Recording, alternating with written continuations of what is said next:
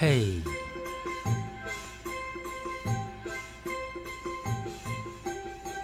嘿，我在嘿什么啊？各位听众，大家午安，我是咖啡吧时光机的主持人李杰。今天听说今天是元宵节，是不是？你吃元宵了吗？你吃汤圆了吗？元宵跟汤圆到底有什么不一样呢？你提灯笼了吗？现在的人还提灯笼吗？大家还记得吗？我是七零年代的人，在过去呢，我们的元宵节，我们的灯笼是用自己做的，呃，不，不是用自己做的，是用自是自己找材料来做的。如果你是我这个年代的人，你应该会有一点点的记忆。以前的我们会打嗝，哎，我明明没还没吃午饭都会打嗝。好，在那个时候呢，我们的灯笼都是自己做的，然后我们会用牛奶罐，那最好是克宁奶粉，为什么我也不知道，红牛也可以啦。哈，就是会用这样的一个铁罐子，然后去做灯笼。那你在准备这个罐子的时候呢，然后你会再准备钉子跟铁锤，因为你要去结构出它能够放蜡烛的地方，以及它灯光能够透出来的地方。所以以前的灯笼都是我们自己亲手打造的，有没有听起来很厉害？就是 从无到有，它就是一个创作的艺术。好，可是现在的灯笼呢有什么不一样？举例来讲，像是北市府，北市府呢，它在发的那个灯笼是纸糊的。然后呢，里面呢放的是 LED 灯，手提的的那个地方呢是要装电池的。第一，安全；第二，时代在进步，就不需要自己在 DIY 了，是这样子吗？但是提灯笼这个习俗是华人从古至今都会有。如果你有在看一些古装片，你会发现吼，很多的古装片啊，它的剧情啊都是照着华人的节庆在走。像是过年除夕，然后再来元宵，元宵再来端午，端午再来中秋，中秋哦，还有农历七月再来中秋，中秋完了是要九九重阳，然后他们没有圣诞节啦，好不好？就准备要过年啦，好，就就准备要过年了。所以每不同的习俗呢，呃，不同的年节呢，不同的节庆呢，都有不同的庆祝的方法。那在元宵节呢，其实元宵节是在从过年。除夕到元宵节正月十五的这一段时间，都算是华人的过年。华人的过年有没有觉得很长啊？很长，对不对？然后到了那个呃，我知道礼拜六补补班，大家已经很痛苦吼。那今天是元宵节的，也就是过年的最后一天，明天就真的正式的要工作喽，真的要认真的去做工作了哈。那认真工作之外呢，你也可以开始执行你在今年新的一个计划。各位听众，新年你有做好新年计划吗？我的新年计划就是成为一个顶尖的 podcaster，是这样讲吗？好了，我以后讲中文好了啦。成为一个顶尖的播客，这是我今年的很重要的一个希望。呃，也一定要了哈，因为我真的太喜欢对着麦克风说话了。好，那我们今天呢就要来跟大家聊一聊元宵节的由来。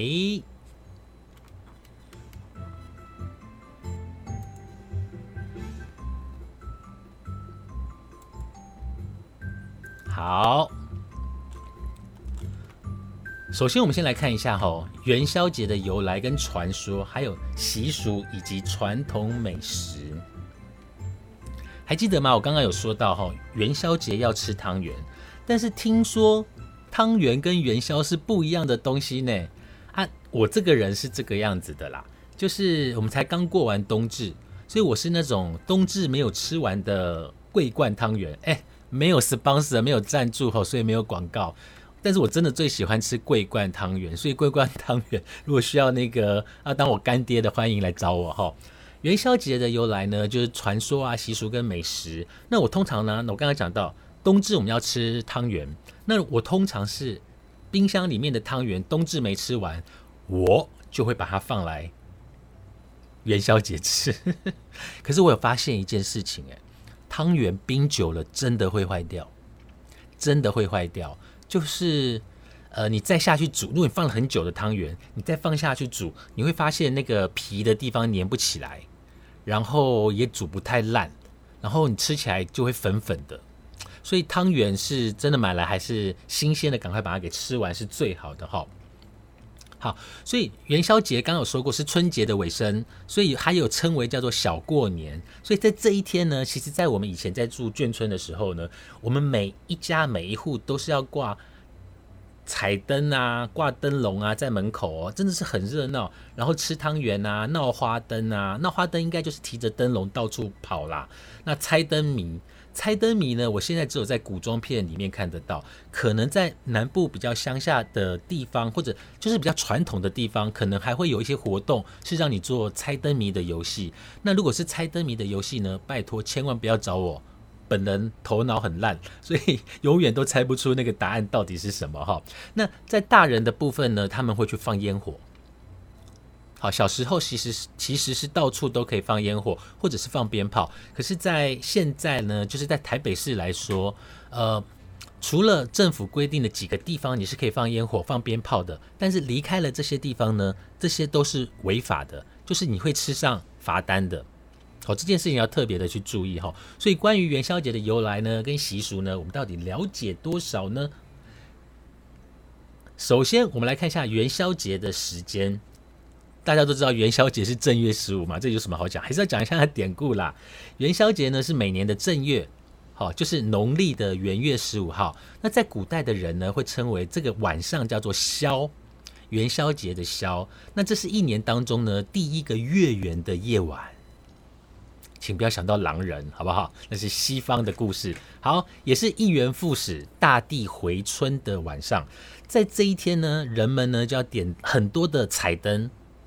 有点像圣诞节那种彩灯，然后要放烟火，然后要猜灯谜，然后要出去看月亮。各位听众，如果你是下午听到这个录音，晚上记得要去看月亮，因为元宵节的月亮特别美，嗯，中秋节更美啊。但其实是一样的啦，哈，就是圆圆的啦，哈，来欢度这个愉快的节日，以表示庆贺青春的延续。所以，真的，现在大家还会抬头看月亮吗？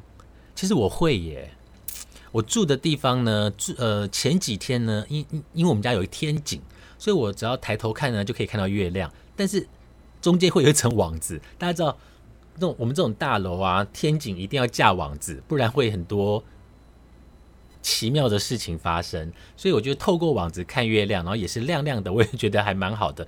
但是有时候，呃，有时候当你工作很累了，你回到家的路上。抬头看一下月亮，我觉得有一种疗愈的感觉。呃，我觉得月亮对我来讲有一种疗愈的感觉。我曾经在泰国的帕塔亚，哎，不是帕塔亚，我在泰国的曼谷的一个地方，哈，然后在另外一个节目说看到一个非常让我快乐的一个月亮的一个形状，改天再跟大家聊。好，首先我们先来看一下月元宵节的由来。这边要讲历史故事喽，吼！来，传说一，为了要纪念平吕，我这个念故事了，吼。好，来，汉高祖呢，刘邦死后，吕后的孩子刘盈登基为汉惠帝。惠帝呢，他的生性懦弱，优柔寡断，大权呢渐渐落在吕后手中。吕后病死之后呢，诸吕惶惶不安，害怕遭到伤害，于是，在江在。太不像我了。好，在上将军吕禄家中呢，秘密的集合，共同谋划呢，要做作乱之事，以便彻底夺取刘氏江山。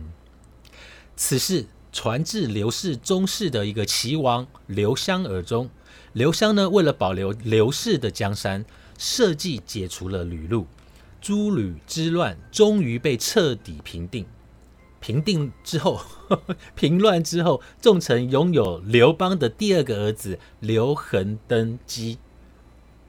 哦，这很难呢，怎么找一个这么难念的啊？好啦，称叫做文帝啦。那文帝呢，深感太平盛世来之不易，于是呢，就把平息诸吕之乱呢的正月十五定为与民同乐的欢的日子，家家户户张灯结彩，以示庆祝。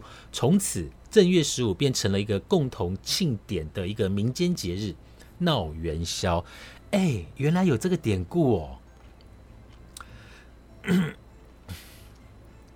所以元宵节是这么久、这么久、这么久，好古代的人，汉高祖我是不知道。刘邦死后，那就是三国时代喽。所以元宵节是从三国时代结束，就刘邦死后，然后经过一个战争，讲白话了好不好？很难呢。好，然后平定了这个什么诸吕之乱，然后用正月十五号来定定成共同的庆典。也是民间的节日，叫做闹元宵，所以元宵节的来历这么久了。哎，我帮大家科普，我自己得到了一些知识。哎，这样算起来，元宵节真的是一个很重要的节日哦。那我今天一定要去吃汤圆，看月亮。好，传说第二个叫做火把节。哎，这个有意思哈。来，元宵赏灯最开始呢是在乡间田野。就是拿着火把，哎，真的耶！我们以前真的是拿火把，哎，驱赶虫兽，希望能够减低虫呃虫害，哦，对农作物的虫害，然后祈祷获得好收成。哦，也也很难念呢，我刚把自己搞死。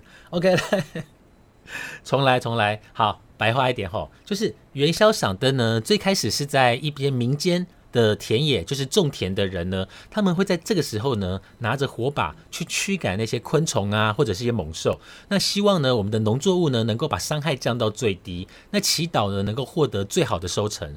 那在隋朝、跟唐朝，还有宋朝以来，都是这是最兴盛的时期。所以有非常多的人呢，在这一天呢，会参加载歌载舞啊，就是一个。把酒言欢呐，就是一个欢乐的，又有像嘉年华的概念。转白话就是嘉年华的概念。这个活动呢，会从早上一直持续到晚上，然后都唱歌哦，一直唱歌跟跳舞，不断的去去除晦气。直到今天，一些地区的人们还是会用正月十五炉柴或者是树枝做成火把，成群结队。高举火把在田头里面呢，就在田里面啦，呃，或者是一些晒谷的那些广场上面跳舞。哦，所以有两种说法，一种说法是因为刘邦死后的中间有一个过程中有一个战争，然后这个战争之后呢，歌舞升平，天下太平，所以呢就设定正月十五号。是一个共同的节日来做一个庆祝，所以民间也是一项共同的庆祝。那第二个说法呢，叫做火把节，就是呃民间的人呢，农夫呢，他们会在这一天呢点火把，然后去驱赶一些昆虫啊，对农作物有伤害的昆虫跟猛兽，然后期许呢这一年的农作物收成能够更好。那他们的呃节庆呢，或者是一些活动呢，就会从白天一直到晚上，然后就一直唱歌啊、跳舞啊，然后去去除所谓的不好的运气。那一直到现在吼，真的有些人的正月十五的元宵节真的是拿火把。哎呀，我这样联想起来了，我小时候呢经历过的那个七零年代的元宵节，就是有的人拿火把，有的人拿灯笼。哦，原来是来自于这两个故事。哎呀，我真是长知识了耶！哎，那他刚刚有讲到一直歌舞不断，然后去除晦气，那跟现在叫那个电子花车女郎那个概念是不是一样的？也是从早上跳到晚上，有没有？然后越跳人越多，好像小孩子不要看好吗？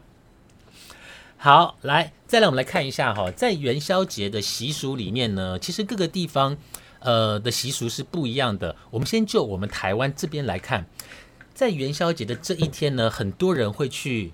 新北的有一个地方叫做平溪，那我们去平溪要干什么呢？当然不是吃好吃的豆干。哎，你们知道平溪有一个很好吃的、很黑的那个卤豆干吗？超好吃！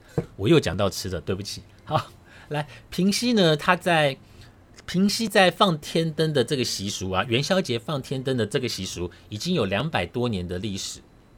好，那他当地的住户呢？他们都会用纸糊成那个灯状啊的球体，在下面点火，然后利用热空气上升的原理呢，把这个呃天灯呢送上天空。可是这个天空上面的天灯会有大有小，它就冉冉的冉冉冉冉冉冉的升起，像是一个大大小小闪烁的火球，随风飘向远方。那与夜空的繁星融为一体，非常的漂亮。天灯放得越高，表示接下来的运气就会越好。嗯嗯，站在环保的立场，放天灯是很美，但是以环保来看，对于山林的呃，还有空气，还有 我不太严肃，就是放天灯是美意啦，但是对于环境真的有很大的伤害。那我知道去年前几年都还是有那种问题是说天灯掉下来了之后，结果让平溪的住户灰修除，安内干喝，安内干喝，好，但是。好啦，就是大家放天灯，但是还要注意安全，好不好？不过天灯真的是很美。我记得有一年我在，就是在一九九九年，要那时候刚发生九二一地震嘛。那九二一地震之后呢，我就飞往美国。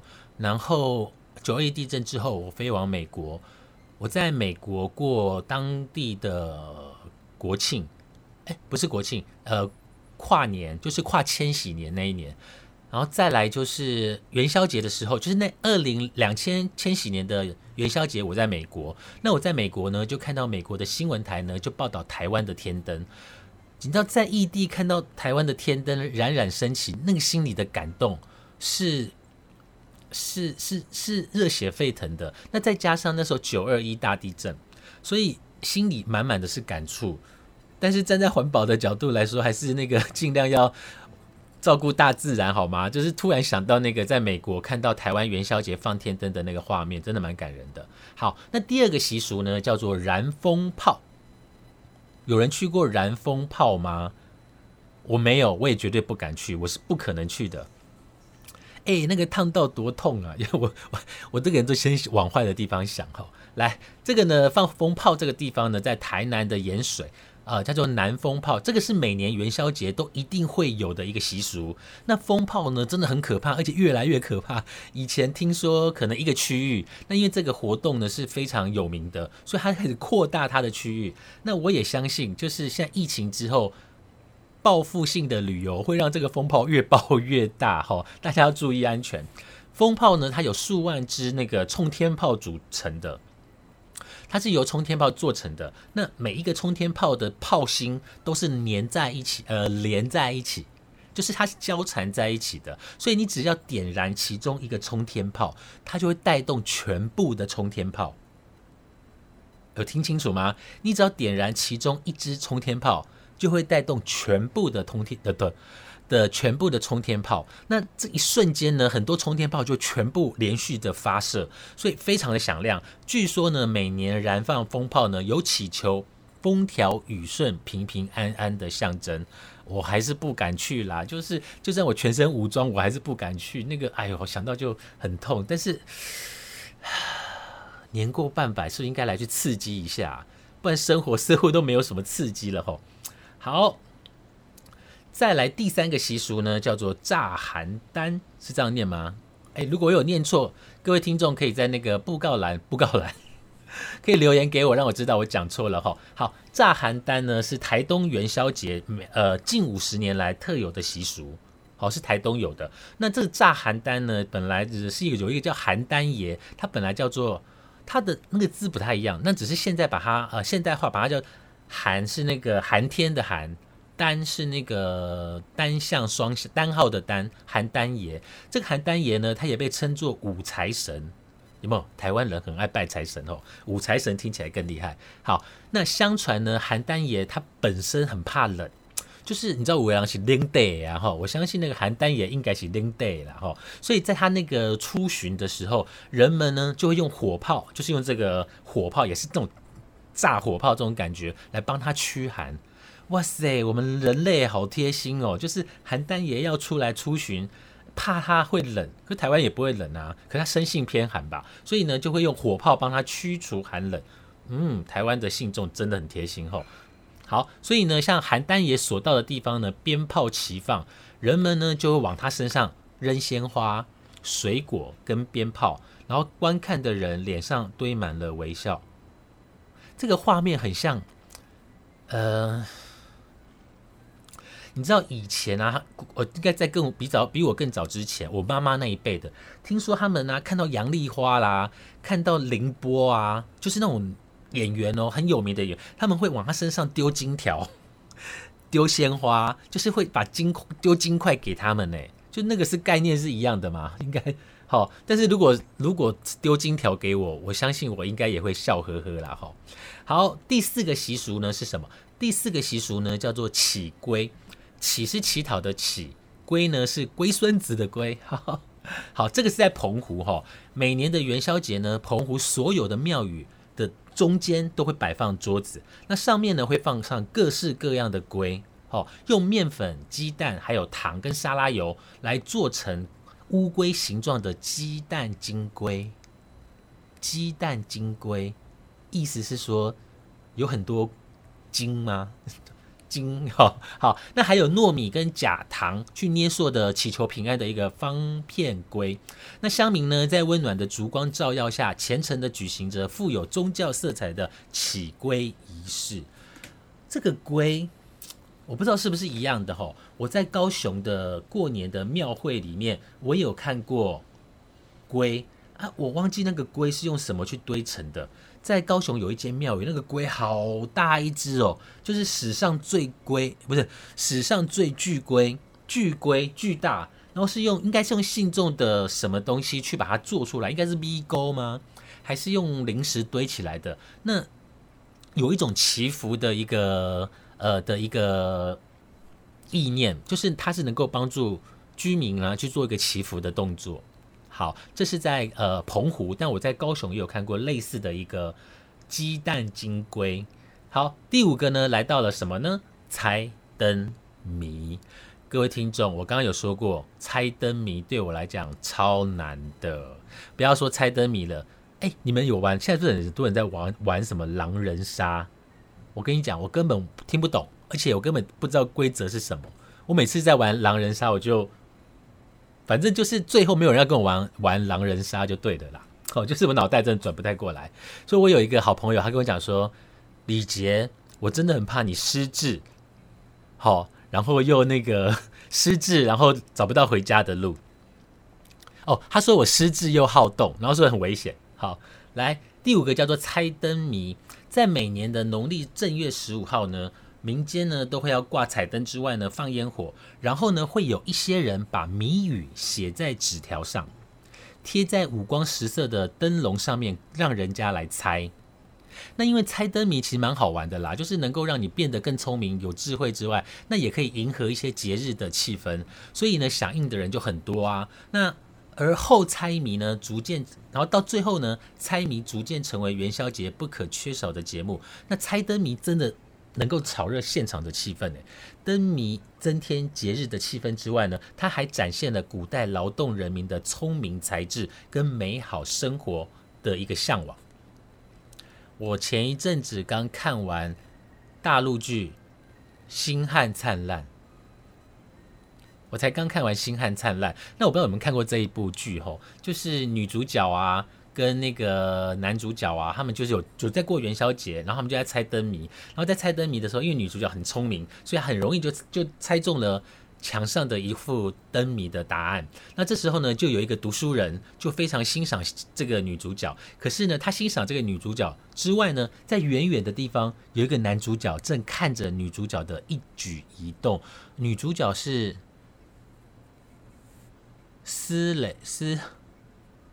哎，我真的看剧我都记不起名字，而且女艺人我真的记不起来，我只记得吴磊。